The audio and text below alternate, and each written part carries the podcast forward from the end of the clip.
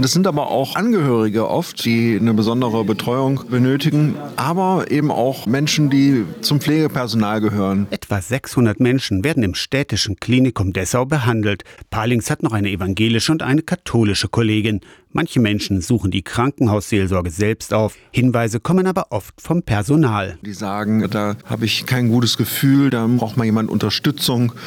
Und natürlich auch Angehörige, die anrufen und sagen, mein Vater oder meine Tante, der geht's nicht gut und die macht sich da große Sorgen und können Sie da mal kommen und mal mit jemandem beten. Selten werden die Gesprächsangebote abgelehnt. Manchmal ist so am Anfang so eine gewisse Grundskepsis.